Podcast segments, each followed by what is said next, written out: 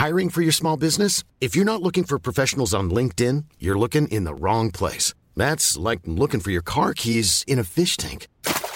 LinkedIn helps you hire professionals you can't find anywhere else, even those who aren't actively searching for a new job but might be open to the perfect role. In a given month, over 70% of LinkedIn users don't even visit other leading job sites. So start looking in the right place. With LinkedIn, you can hire professionals like a professional. Post your free job on linkedin.com slash people today. Hey, it's Danny Pellegrino from Everything Iconic. Ready to upgrade your style game without blowing your budget? Check out Quince. They've got all the good stuff, shirts and polos, activewear, and fine leather goods, all at 50 to 80% less than other high-end brands. And the best part? They're all about safe, ethical, and responsible manufacturing. Get that luxury vibe without the luxury price tag. Hit up quince.com slash upgrade for free shipping and 365-day returns on your next order. That's quince.com slash upgrade. Il y a deux personnes que j'ai toujours associées à l'hypersensibilité dans ma vie et qui m'ont particulièrement marquée. D'abord, il y avait Florence, ma prof de théâtre quand j'étais à l'école primaire.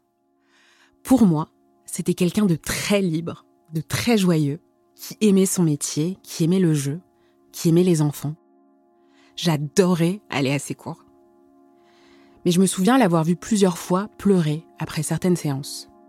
Parce qu'elle était émue par la performance d'un ou d'une de mes camarades, ou qu'elle avait été agacée par un parent d'élève. Et je me suis dit plusieurs fois, alors même que j'étais très jeune, qu'elle me semblait différente, plus fragile. Et que nous, ses élèves, nos parents, ses collègues, nous n'étions pas en phase avec cette grande sensibilité qu'elle avait. Et je me rappelle vraiment que j'avais peur pour elle. J'avais peur qu'on lui fasse du mal, et j'avais de la peine, justement à cause de ce décalage.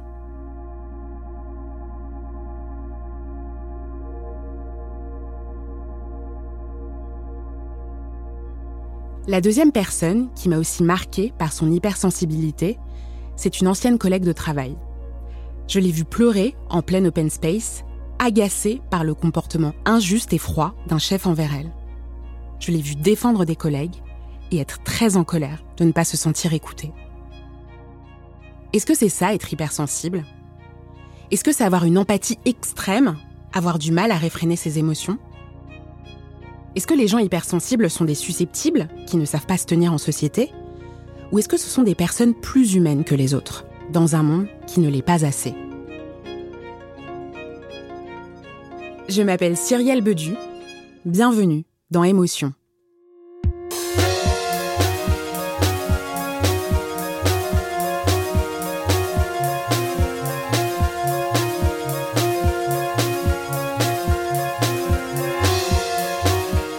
Alors pour moi, être hypersensible, euh, voilà, c'est ressentir toutes les émotions très fort. Donc quand je suis triste, je suis très triste. Quand je suis en colère, je suis très en colère. Mais quand je suis heureuse, je suis aussi très heureuse. Audrey a 34 ans et elle a pris conscience de cette hypersensibilité en exerçant son métier. C'est aussi euh, tout ce qui est sensoriel, comme euh, quelqu'un qui mange par exemple à côté de moi, s'il fait trop de bruit, tout de suite ça me met vraiment en colère. C'est ça m'énerve, je ne supporte pas ça. Ça peut être aussi les lumières vives. Quand c'est très fort, euh, ça me donne mal à la tête, euh, j'ai du mal à, garder les yeux ouverts. Voilà, nos sens sont plus forts aussi. Alors après, on se moque encore de moi euh, des fois un peu aujourd'hui parce que je peux pleurer devant un clip. Donc mon mari et mon fils se moquent de moi parce que ah ça y est, maman elle pleure encore, faut arrêter, etc. Mais en rigolant. Mais il y a quelques années, c'était pas vraiment compris.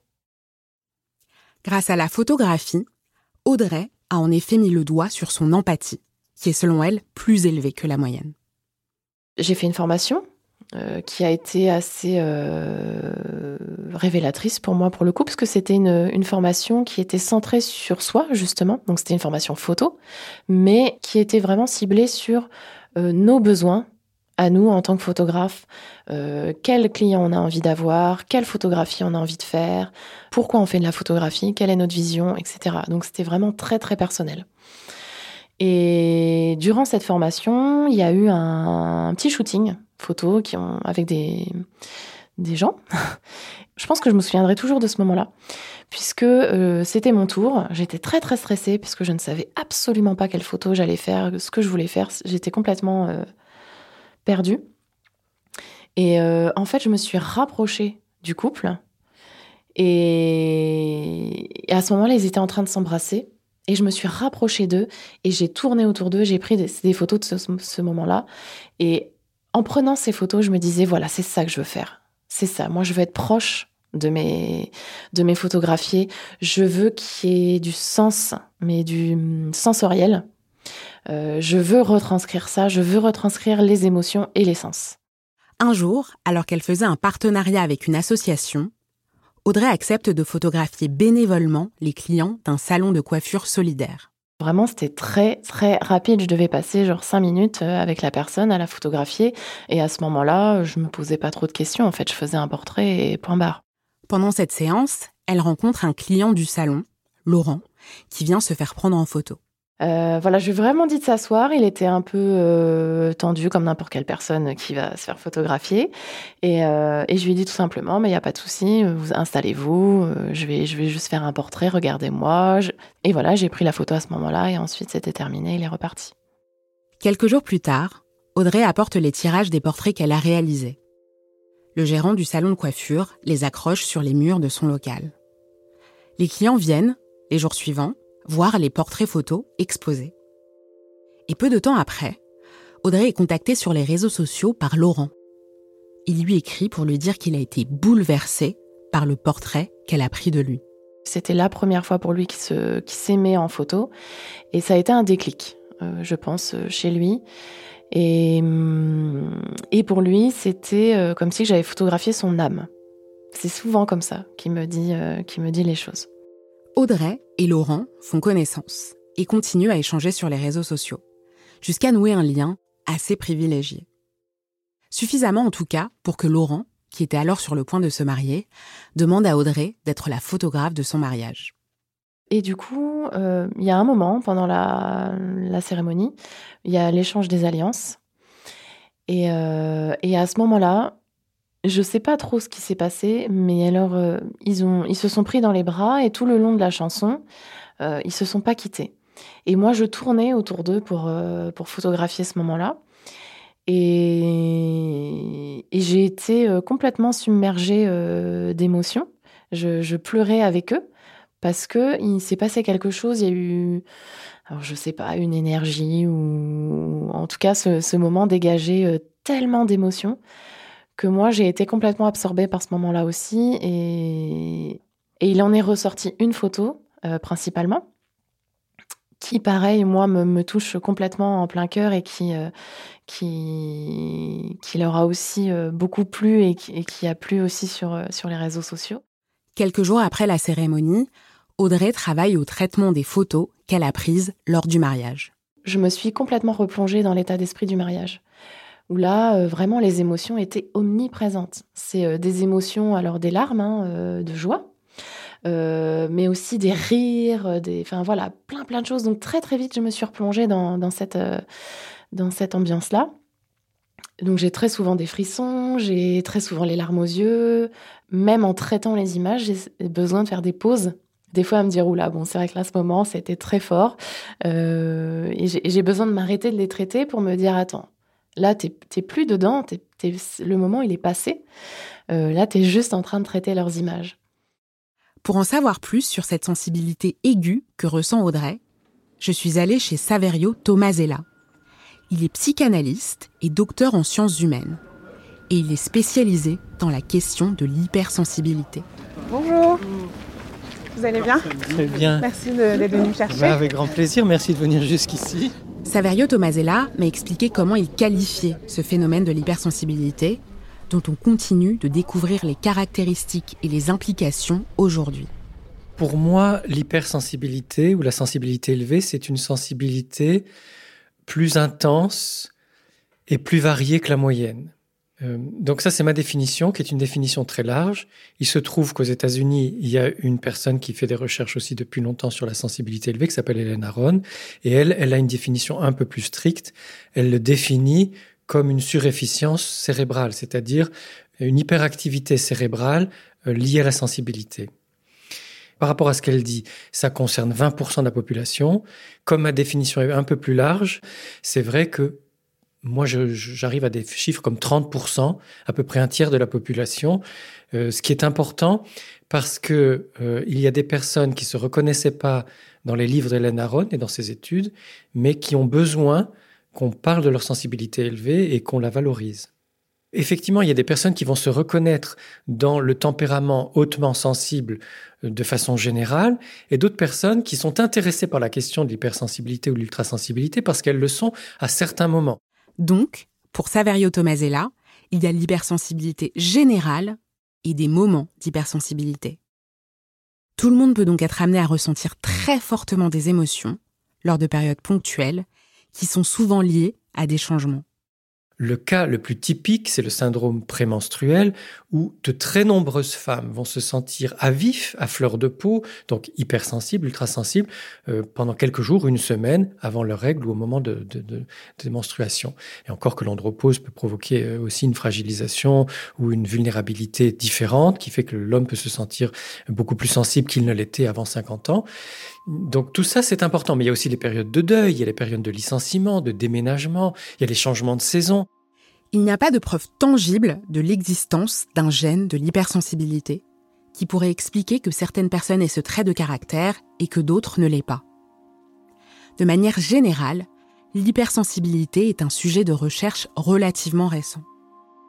Saverio Tomasella travaille dessus depuis près de 15 ans et il est le premier en Europe à s'être intéressé à cette question. Quelques années avant, en 1996, paraissait aux États-Unis un livre de référence, écrit par la psychologue Hélène Aron, qu'a cité tout à l'heure Saverio Tomasella. The Highly Sensitive Person, traduit en français par le titre Ces gens qui ont peur d'avoir peur, mieux comprendre l'hypersensibilité, posait alors les bases de la réflexion autour du sujet. En Europe, effectivement, j'étais le premier et c'était très intéressant parce que euh, je partais sans a priori. Et donc, je me suis mis euh, à faire un travail d'enquête auprès de, personnes qui, elles-mêmes, se trouvaient plus sensibles que la moyenne, étaient heureuses de l'être ou au contraire en souffraient.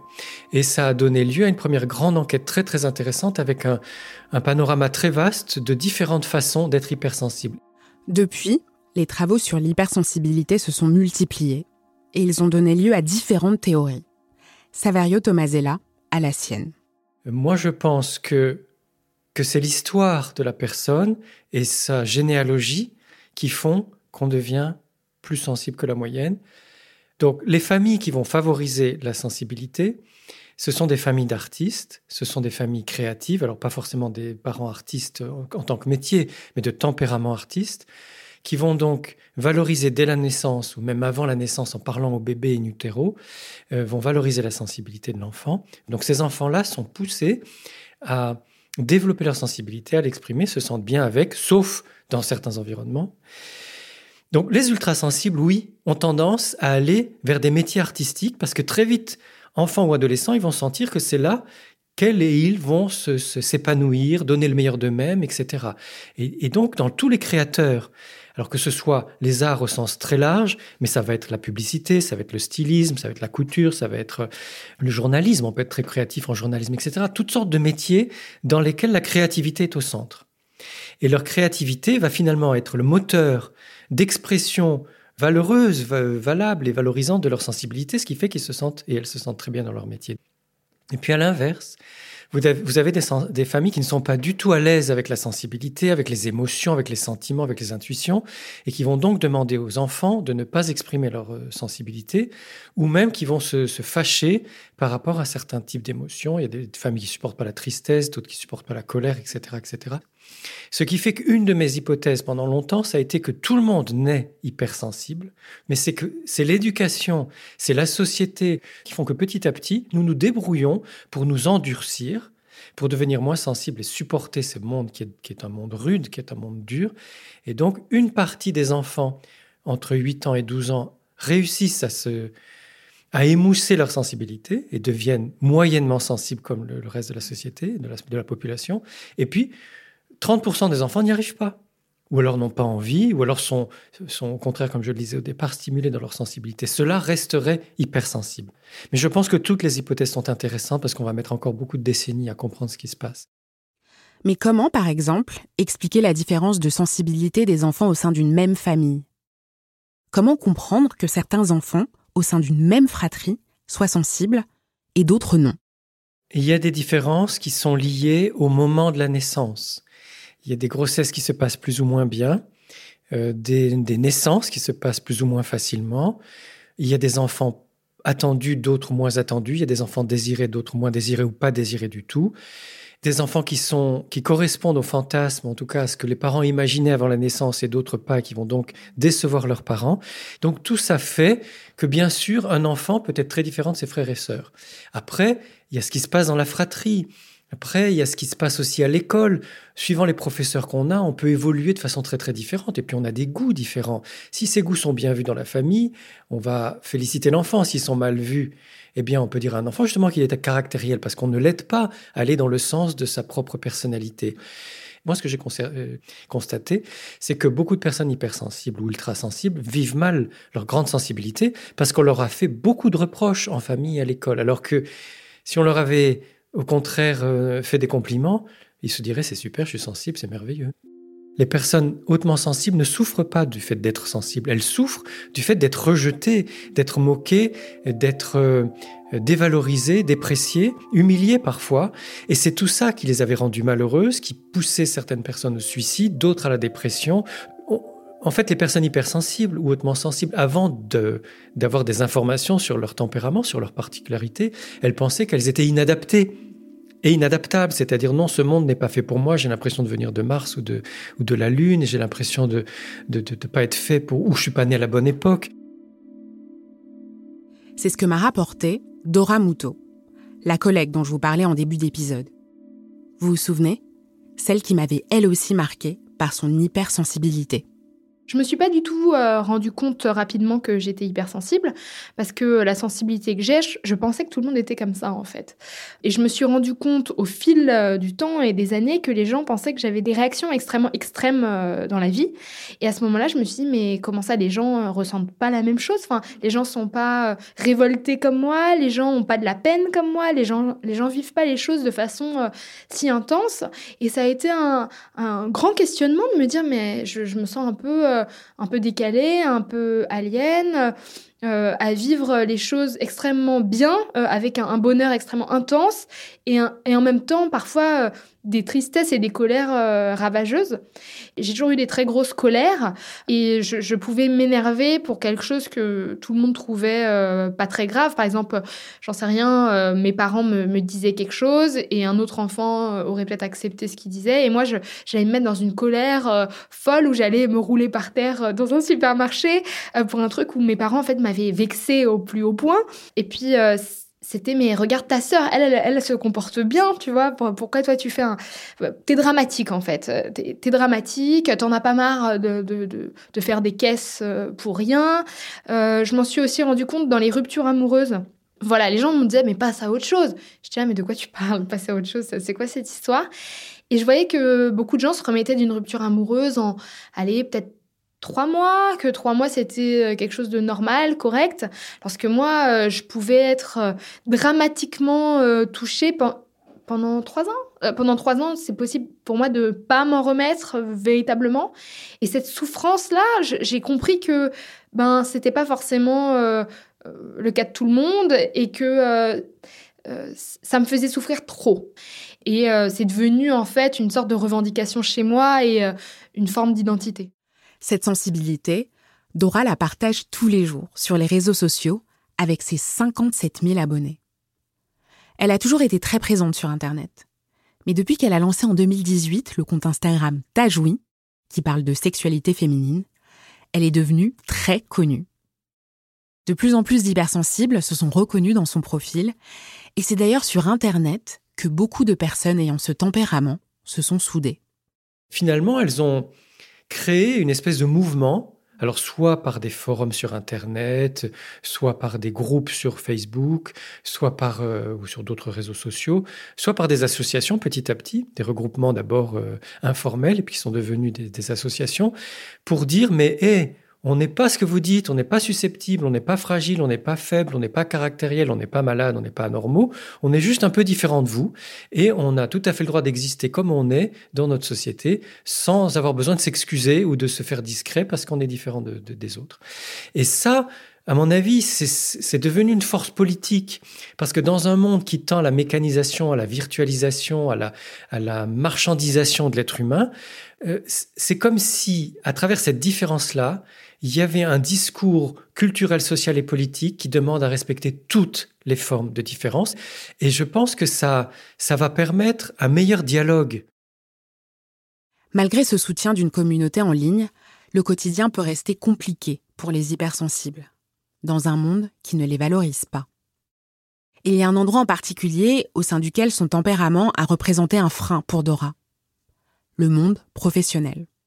Oui, j'ai vécu euh, des situations euh, euh, pas toujours évidentes. On, on, a essayé de, me désensibiliser ou de, que j'ai une attitude moins sensible. Donc j'ai un exemple, je travaillais dans une entreprise de presse et c'était euh, la période euh, ben, du, hashtag MeToo et euh, avec l'équipe on avait écrit un, article, un, article assez engagé qui me semblait très important à sortir pour, pour que le média se, positionne sur, sur cette question des violences sexuelles et, et du féminisme. Et mon celui qui était euh, mon supérieur a trouvé que c'était euh, un article pas important, futile. Enfin, il, n'en voyait pas euh, véritablement l'utilité. Et j'ai demandé plusieurs fois dans la semaine, oui, mais est-ce que je peux le publier? Est-ce que je peux, je peux le publier? Et puis je voyais qu'il y avait une esquive totale à ce sujet-là. Et pour moi, c'était un sujet où Enfin, c'était un sujet émotionnel pour moi et c'était aussi un sujet émotionnel pour d'autres filles euh, dans cette rédaction. Et le fait qu'ils refusent de, sortir euh, cet article, ça m'a fait euh, vriller totalement. vriller comme soi-disant on n'est pas censé vriller dans une entreprise. C'est-à-dire que j'ai eu un accrochage avec lui devant tout le monde où euh, je me suis à la fois mis très en colère et puis j'ai fini par pleurer en fait devant lui. Euh, devait y avoir 25 personnes autour de moi et puis je me suis mis à chialer de rage en fait. Donc oui, l'affaire est remontée euh, jusqu'au fondateur euh, de, de l'entreprise et la première réaction qu'ils ont eue c'est oui mais Dora elle pète un cap pour rien, Dora est hystérique. ce qui m'a encore plus agacée et énervée ce qui est compliqué dans ce genre de situation, c'est que la plupart des employeurs attendent de leurs salariés qu'ils respectent une forme de cadre. Euh, ce qu'on appelle le cadre, le cadre ne permet pas les émotions. Je pense qu'on nous a appris à retenir tout ça parce que déjà on est dans un monde euh, patriarcal où en fait euh, la sensibilité, les émotions sont considérées comme des, des qualités ou des défauts féminins, on va dire. Même si je pense que c'est absolument pas féminin, c'est juste que les femmes ont juste un tout petit peu plus le droit euh, d'être émotionnelles. Et encore, parce que euh, le modèle de réussite, c'est quand même un modèle masculin, euh, un modèle où voilà, on est fort, on doit tenir le coup sur absolument n'importe quoi. Et Aujourd'hui, pour réussir dans le monde du travail, dans le business, on dit quand même qu'il faut être relativement sans émotion. Et on est dans ce culte où les grands CEO, les grands chefs d'entreprise seraient un peu sociopathes. Ce seraient justement des gens qui arriveraient à gérer les, les autres par euh, un manque d'émotion. Planning for your next trip? Elevate your travel style with Quince. Quince has all the jet-setting essentials you'll want for your next getaway, like European linen, premium luggage options, buttery soft Italian leather bags, and so much more. And it's all priced at 50 to 80% less than similar brands. Plus, Quince only works with factories that use safe and ethical manufacturing practices. Pack your bags with high-quality essentials you'll be wearing for vacations to come with Quince. Go to quince.com slash trip for free shipping and 365-day returns. Pour pouvoir euh, réussir à, à atteindre le top, euh, le top niveau. Et on a cette idée qu'une gestion par les émotions euh, ne peut pas exister et que ça ne peut pas être, euh, un succès et que du coup il faut apprendre à, retenir ces émotions pour que le système, euh, comme il est actuellement, puisse fonctionner. Les gens qui nous gouvernent et qui nous dirigent ont tout intérêt, là encore, à ce que nos émotions soient le moins visibles possible. C'est-à-dire qu'il n'y ait pas trop de place pour l'émotion dans le travail ou même dans la société, mais c'est surtout au travail d'ailleurs. Et que donc les gens viennent, arrivent au travail, font leur boulot, repartent, sont payés, pas trop, le plus souvent, et se plaignent pas. Et donc, qu'ils se débrouillent avec leurs émotions pour que, allez, d'accord, un peu d'émotion parce qu'on en parle à la radio, à la télé, dans la presse, euh, et qu'on n'est pas non plus des, des, robots, mais pas trop. Et donc, on demande aux gens de gérer leurs émotions comme on gérerait euh, la chaleur dans une pièce, euh, son portefeuille financier euh, et toutes sortes de choses matérielles. Et donc ça, c'est dangereux parce que ça veut dire vos émotions, vous allez en faire ce que vous voulez et vous allez être un véritable, une véritable machine capable euh, de réguler vos émotions comme on vous le demandera c'est-à-dire de vous programmer comme un ordinateur. Donc le discours des personnes très sensibles, en tout cas même leur, euh, leur revendication, leur, leur parole euh, vivante, c'est de dire non, surtout pas, nous sommes des humains, pas des machines, nous sommes des êtres vivants, pas des ordinateurs, nous vivons. Et en tant qu'être vivant, en tant qu'être humain, nous ressentons. Et ce que nous ressentons est bon, parce que chaque chose que nous ressentons est une information importante sur ce que nous sommes en train de vivre, et notamment les émotions. Les émotions sont toutes bonnes. Selon Savario Tomasella, les personnes hypersensibles ne sont donc pas le problème. La sensibilité élevée n'est pas une maladie, n'est pas une anomalie, n'est pas un problème, c'est juste un tempérament. Ce sont donc les autres, selon lui, dont je fais partie, qui au fur et à mesure des différentes révolutions industrielles et maintenant des révolutions technologiques et de virtualisation, sont devenus moins sensibles pour s'adapter à l'évolution de la société. Donc c'est très important de, bien considérer que les personnes sensibles et hautement sensibles sont des personnes qui sont très humaines, qui ont fait ce choix probablement, même si c'est un choix inconscient, de rester humaines coûte que coûte, de ne pas céder euh, euh, sur leur désir de justement d'être humaine, de ne pas s'adapter trop à la société, de ne pas renoncer à leur âme, on va dire, ou à leur cœur, et qui donc se trouvent en décalage avec une majorité de personnes qui sont hyposensibles parce qu'elles ont choisi, pour s'adapter à la société et à la technologie, de devenir hyposensibles. Et donc, ces personnes moins sensibles semblent plus dures, elles semblent plus fortes, elles semblent plus euh, capables d'encaisser de, de, les coups, mais en fait, ce sont des personnes qui sont malades, ce sont elles qui sont anormales. Du coup, selon cette théorie, je fais un peu partie de ces gens malades. En tout cas, je n'ai pas le sentiment d'avoir à m'adapter constamment en transformant mes attitudes ou mes activités pour coller au monde dans lequel on vit. Alors que c'est le cas de Dora ou d'Audrey. D'ailleurs, pour vivre tranquillement leur sensibilité, toutes les deux ont choisi de faire une croix sur le rythme de travail rigide et sur l'ambiance pour elles pesante des entreprises traditionnelles. Euh, ça fait un, maintenant plus de deux ans que je travaille euh, en tant que freelance, donc euh, je suis ma propre patronne et euh, je, j'écris des livres, je produis des documentaires, enfin je fais pas mal de trucs à droite à gauche. Et c'est aujourd'hui plus simple pour moi parce que déjà je, suis relativement privilégiée dans le sens où je choisis avec qui je veux travailler. Et je travaille avec des gens euh, qui ont une sensibilité qui me convient. Euh, C'est-à-dire que euh, c'est des gens qui vont comprendre aussi mes réactions. Euh, c'est même des gens qui vont trouver ça cool, mon hypersensibilité, qui vont trouver que c'est utile dans le métier que, que je fais.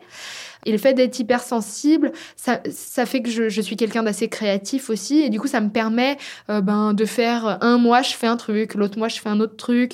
Et puis, ça me permet de laisser... Euh, en fait, ça me permet de vivre mes émotions, tout simplement. C'est-à-dire que euh, mes émotions me dictent que euh, là, j'ai plutôt envie euh, de d'écrire en ce moment. Et puis, il y a des moments où je vais plus avoir envie de faire de la vidéo. Et puis, il y a, y a des moments aussi où j'ai juste pas du tout envie de travailler. J'ai envie de rester à pleurer dans mon lit pendant trois jours de suite. Et je vais le faire, en fait. À 10 heures du matin, j'ai envie d'aller me promener, de regarder des, des fleurs. Et ça m'émeut de regarder des fleurs. ben, je suis pas obligée d'être au travail. Il y a un métier qui échappe au cadre de l'entreprise traditionnelle et qui est aussi associé aux émotions fortes, le métier d'acteur. Je me suis demandé si dans cette profession, il y avait plus d'hypersensibles qu'ailleurs, et si c'était pour eux un lieu d'apprentissage de la maîtrise de leurs émotions.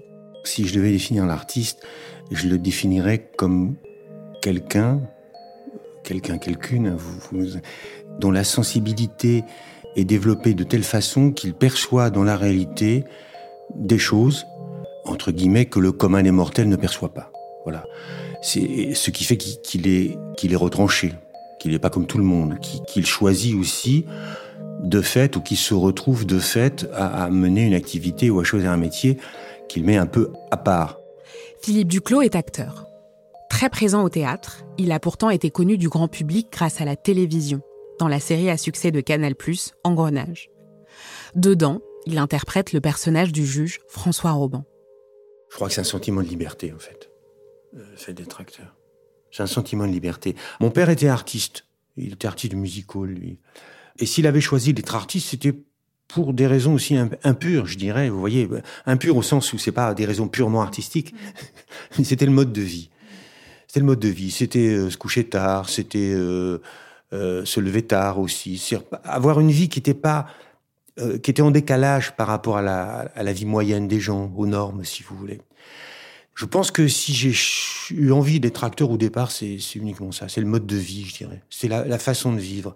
Par exemple, quand je travaille un rôle au cinéma, euh, quand je prépare, euh, moi je prépare beaucoup, donc ça me prend beaucoup de temps. Alors mettons, si je prends Rambon ou autre, je, je, travaille beaucoup, donc je vais travailler pendant un mois, mettons. Je suis très, à, ce compte-là, je suis très libre de mes horaires. C'est-à-dire, je peux travailler toute la journée si je veux, je peux travailler la nuit si je veux.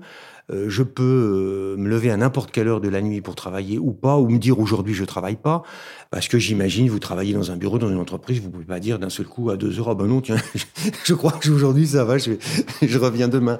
Je pense que ça peut pas se passer comme ça, quoi. J'ai donc demandé à Philippe Duclos si c'était un avantage de tout ressentir très fort quand on est comédien pour s'en servir dans son jeu. Justement, alors là, on entre dans la, catégorie très spéciale de l'acteur, c'est-à-dire que le développement des émotions va de pair avec la mise à distance des émotions. Ça, c'est alors vraiment absolument la, la base de l'acteur. Là-dessus, le fameux paradoxe sur le comédien n'a pas été dépassé. Euh, Diderot, Diderot s'étonne euh, que ce que une, une, grande actrice donc de son temps qu'il connaît, de la capacité qu'elle a à à laisser surgir des émotions, c'est-à-dire il, il, il, voit la, la, couleur de sa peau, du visage rougir, pâlir, des pleurs qui coulent, et en même temps, elle garde la tête froide. Après avoir joué? En même temps. Ah. En même temps. C'est ça le, le, fameux paradoxe. C'est-à-dire que Diderot s'interroge là-dessus. C'est-à-dire qu'est-ce que c'est que cette faculté? De pouvoir à la fois vivre, pleurer, crier, et en même temps garder la tête froide, c'est-à-dire se dire ah non, peut-être là j'aurais pu aller plus loin ou moins loin, ou là il aurait fallu que je tourne la tête plutôt de tel côté, ou là il aurait fallu que je marche un petit peu plus vite ou un petit peu plus lentement. Bon, qu'est-ce que c'est que cette faculté? C'est une faculté de l'acteur. Si on pouvait euh, ouvrir et dérouler tout, tout le paysage euh, mental, je dirais, de l'acteur quand il joue, bah, je pense qu'on découvrirait ça, qu'il y a des moments effectivement où, où, où, il perd complètement de vue qui il est, c'est-à-dire où il est, euh, il, il, a acquis une espèce de spontanéité qui devient celle, celle du personnage et où il ne, il, ne dirige plus rien, vous voyez. Et puis des moments où, où il se reprend et où c'est lui qui dirige. Voilà, je crois que c'est ce jeu-là en fait qui, qui, est, euh, qui est vraiment le travail de l'acteur. Et le métier, c'est-à-dire le travail de l'acteur, commence là. C'est là, si vous voulez, qu'il y a une technique qui se met en place. C'est là qu'il y a quelque chose de très singulier et qui va vous différencier, euh, moi qui suis acteur, de vous qui n'êtes pas. Maintenant, en ce qui concerne l'émotion, je, pense à la, par exemple, la colère, que voilà, l'émotion euh, typique. Dans la dernière saison, justement, il y avait une scène que j'aime bien d'ailleurs, où Robin se met vraiment très, très, très en colère. Mais qui dirige cette enquête Vous? Beckrich Non, c'est moi Je suis encore ces instructions et je suis pas encore but Tout ça se fait, mais pas complètement à l'état instinctif, naturel. Les acteurs sont quand même, comme on dit, c'est des faussaires. Hein. c'est des faussaires, c'est-à-dire c'est des fourbes, euh, c'est des filous. Euh, je veux dire que mon émotion, certes, je mets quelque chose de, de, vrai au moment où je me mets en colère, parce que si je mets pas quelque chose de ma vraie colère à moi, euh, le spectateur y croira pas. Bon, ça c'est clair. Maintenant, c'est très calculé, c'est très canalisé. Je sais où je vais chercher mon émotion. Ça peut être un, souvenir de sa vie, euh, quand on était enfant. Il y, a des choses quand même dans mon, voyez, dans mon esprit qui sont localisées, qui font que c'est pas tout à fait comme quand on se met en colère dans la vie où tout d'un coup on est, alors là comme on dit submergé par quelque chose. Il y, y, a quelque chose qui se qui reste localisé, si je puis dire. Et donc je crois que c'est ça qui permet aussi à l'acteur, une fois qu'il a, une fois que c'est fini, hop, de, de quitter cet endroit-là, et du coup l'émotion retombe naturellement. Contrairement à ce que je pensais, selon Philippe Duclos, le métier d'acteur n'est donc pas, comme je l'imaginais, l'exutoire parfait pour les hypersensibles. Car cette profession demande une très grande maîtrise de ses émotions. Pour appuyer cette idée, Philippe Duclos poursuit avec un autre exemple de la thèse de Diderot, le paradoxe sur le comédien. Dans cet essai, le philosophe français parle donc des acteurs au théâtre, et il y évoque la présence de personnes qu'on pourrait aujourd'hui considérer comme hypersensibles. Et alors, il en tire cette loi euh, qui est intéressante, mais qui n'est pas fausse. Il dit, euh, là, je, ne sais plus comment s'appelait la grande actrice de l'époque, donc elle avait cette faculté incroyable de, de, voilà, de pouvoir pleurer, rire, etc. Et puis en même temps de garder la tête froide. Et puis il dit, je connais tel autre acteur qui, alors lui, a une faculté d'émotion extraordinaire, à tel point qu'on est, on est subjugué. Faculté de vraiment de se laisser dépasser par ses émotions sans distance. Et il dit, mais le problème avec cet acteur-là, c'est qu'il est inégal. Parce qu'il n'est pas capable de refaire. Il n'est pas capable de refaire deux fois de suite la même chose. Il m'est arrivé aussi de faire du théâtre ou d'assister à des séances de théâtre avec des, amateurs, par exemple. J'ai même travaillé, je me souviens, il y a très très longtemps. Alors, j'avais fugitivement travaillé dans un hôpital psychiatrique. Ça m'intéressait beaucoup. Donc, des gens qui jouaient des personnages une fois. Et il se passait des choses absolument fabuleuses il, trouvait le ton juste, euh, il, vivait très bien les situations. Seulement, c'est de répéter, c'est ça la, difficulté. Et le métier, c'est-à-dire le travail de l'acteur, commence là. C'est-à-dire comment refaire. Bon bah, c'est loupé. J'espérais pouvoir dire aux hypersensibles que la clé d'une certaine maîtrise de leurs émotions pouvait s'apprendre aux côtés des acteurs, mais ce ne sera donc pas le cas. J'ai donc parlé à Hélène, qui est psychologue et hypersensible assumée. Depuis qu'elle a mis le doigt sur son hypersensibilité, qu'elle accepte désormais fièrement, elle a aussi réfléchi à de petits outils à mettre en place pour ne pas se laisser submerger par ce sentiment et ne pas en devenir prisonnière. J'ai trouvé le mot apprivoiser que j'aime beaucoup parce qu'en fait ça me permet de hum, l'imaginer comme, euh, comme un petit animal, euh, c'est-à-dire euh, comme un petit chat sauvage ou comme le petit renard du Petit Prince, euh, quelque chose de, plus mignon et que je dois apprivoiser, avec qui je dois apprendre à vivre. Et euh, c'est comment mieux vivre cette hypersensibilité parce qu'en fait, il y, y, a des très bons côtés. Un jour, je peux me lever, le monde est rasé. Et le lendemain, euh, ça sera magnifique ou dans la journée, ça ira mieux. Mais il y a des passages comme ça qui sont extrêmement violents, extrêmement intenses et c'est ceux-là qui font que souvent, euh, pour les gens, euh, l'hypersensibilité est vécue comme un fardeau. Et c'est là-dessus qu'il faut réussir à travailler et à apprivoiser l'hypersensibilité, pas pour les bons côtés, bien sûr, parce que c'est génial, mais pour euh, les plus difficiles, c'est là qu'il faut mettre en place des choses pour réussir à, les, à mieux les vivre, en fait. Pour moi, la première clé essentielle, c'est de euh, désamorcer l'émotion quand elle arrive. C'est-à-dire, par exemple, une forte émotion de tristesse ou d'anxiété. Il faut euh, parler. Absolument évacuer l'émotion. Et euh, il faut que le sujet hypersensible trouve une personne de confiance, comme il n'a pas souvent l'occasion d'être à 100% lui-même, de peur d'être rejeté, de ne pas être compris. il faut qu'il ait dans son entourage une ou plusieurs personnes ressources, des abris émotionnels, j'ai envie de dire, pour pouvoir parler et ne pas se sentir jugé. Être lui-même euh, dans une écoute bienveillante, euh, avec une personne euh, voilà qui, qui, qui, va la comprendre, qui va l'épauler et qui saura comment il fonctionne. Et, euh, et surtout, bah voilà, en parler, en parler jusqu'à ce que ça puisse s'apaiser, pleurer s'il le faut. On pense que si on dit rien, bon, ça finira par passer. C'est complètement faux. Ça va s'entasser, ça va pas s'évaporer dans l'air, ça va rester, l'inconscient va être marqué et ça va être de pire en pire parce que euh, ça va s'accumuler. Parler quand ses émotions la submergent, c'est justement ce que fait tous les jours Dora sur les réseaux sociaux quand elle se filme et qu'elle envoie ses vidéos à des milliers d'anonymes. Euh, sur mon compte perso, je fais énormément de, stories. En fait, euh, les stories, c'est des petites vidéos que je fais en direct et que je poste euh, immédiatement. Et j'ai tellement d'émotions et de questionnements qui m'arrivent à longueur de temps que moi, j'ai besoin de, les relâcher, j'ai besoin de les, partager. sinon, il me faudrait un psy H24 à qui je peux envoyer des, messages ou des vidéos, des textos. Donc en fait, ma communauté aujourd'hui, c'est un peu... tout le monde est un peu mon thérapeute, on va dire. Et moi, je, voilà, je partage mes émotions un tout le temps. Je pleure souvent dans mes stories. Je hurle, je m'énerve. Euh, en fait, c'est vraiment mon monde, tout mon monde émotionnel.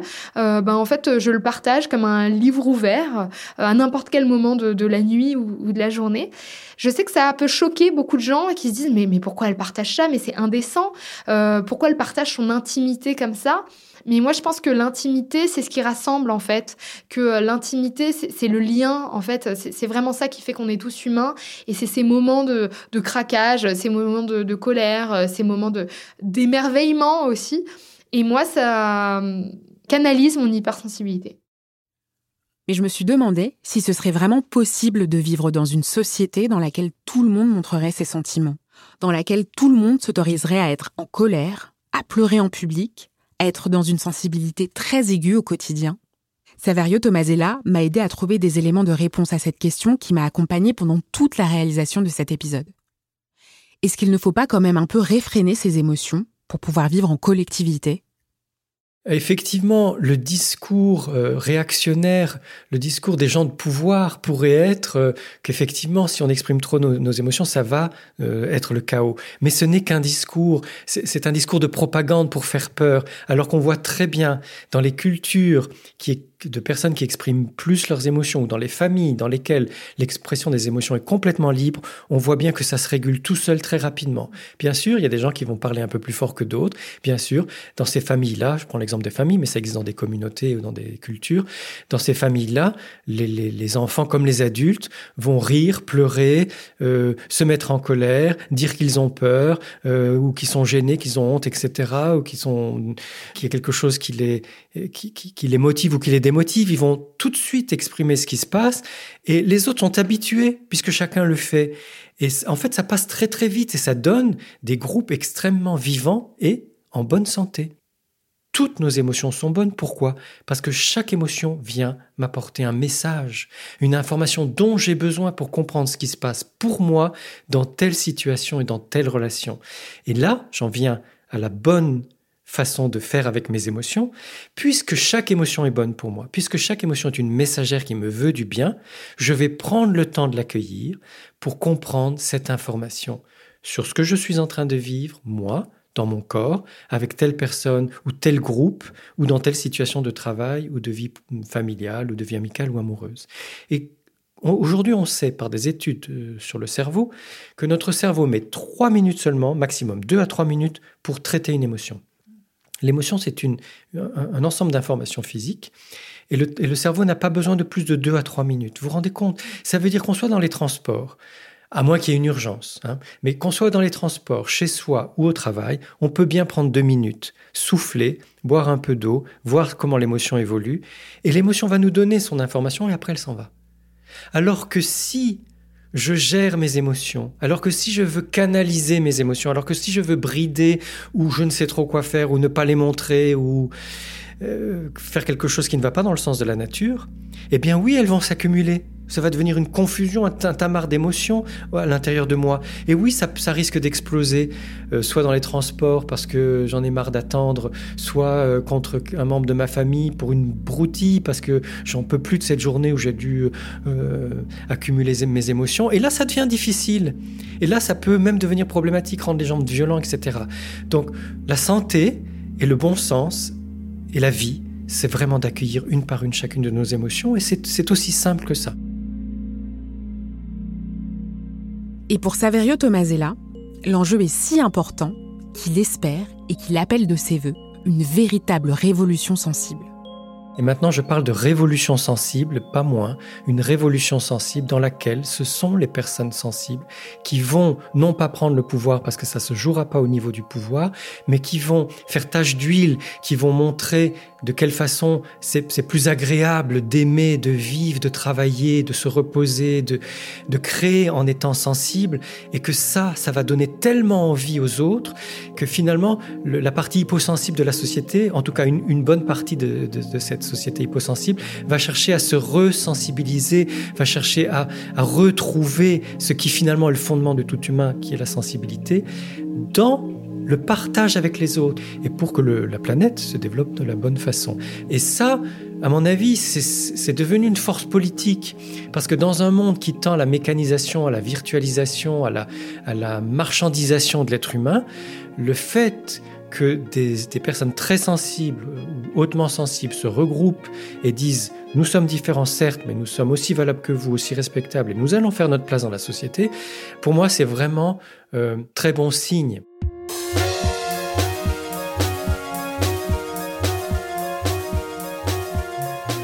Venez d'écouter Émotion, un podcast de Louis Média. Suivez-nous sur Instagram et Twitter, at Émotion Podcast, émotion avec un S. Vous y trouverez nos recommandations de lecture sur l'hypersensibilité ou encore tout un tas de livres sur tout un tas d'autres émotions. Amel Almia, Mayel Diallo, Hortense Chauvin et Wendy Lenéillon ont participé à la conception de cet épisode. Charlotte Pudlowski était à la rédaction en chef et à la production. Nicolas Vert a assuré la création sonore, Olivier Baudin l'enregistrement et Jean-Baptiste Aubonnet le mixage de cet épisode. Nicolas Degélis a composé la musique et Jean Mallard a réalisé l'illustration. Merci évidemment à tous nos interlocuteurs et à toutes nos interlocutrices de nous avoir accordé de leur temps. Vous pouvez retrouver leurs œuvres et leurs références sur notre site louismedia.com. Émotion, c'est un lundi sur deux, là où vous avez l'habitude d'écouter vos podcasts. iTunes, Google Podcast, SoundCloud, Spotify ou YouTube. Vous pouvez aussi nous laisser des étoiles et nous laisser des commentaires. Si cet épisode vous a plu, parlez de l'émission autour de vous. Et s'il vous est arrivé une histoire forte en lien avec une émotion, n'hésitez surtout pas à nous écrire à hello at. À très vite!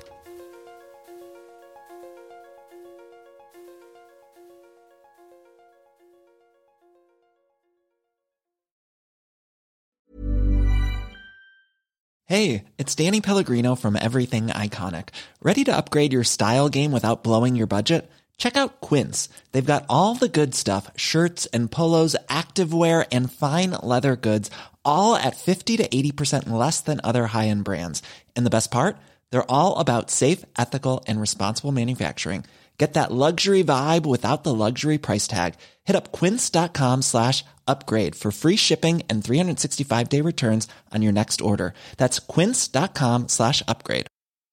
Brought to you by Lexus. Some things do more than their stated functions, because exceptional things inspire you to do exceptional things. To this select list, we add the all new Lexus GX. With its exceptional capability, you'll see possibilities you never knew existed, sending you far outside your comfort zone. But as much as the GX challenges you, it also spoils you. Its intuitive technology and luxurious features mean that wherever you go, you'll never go without.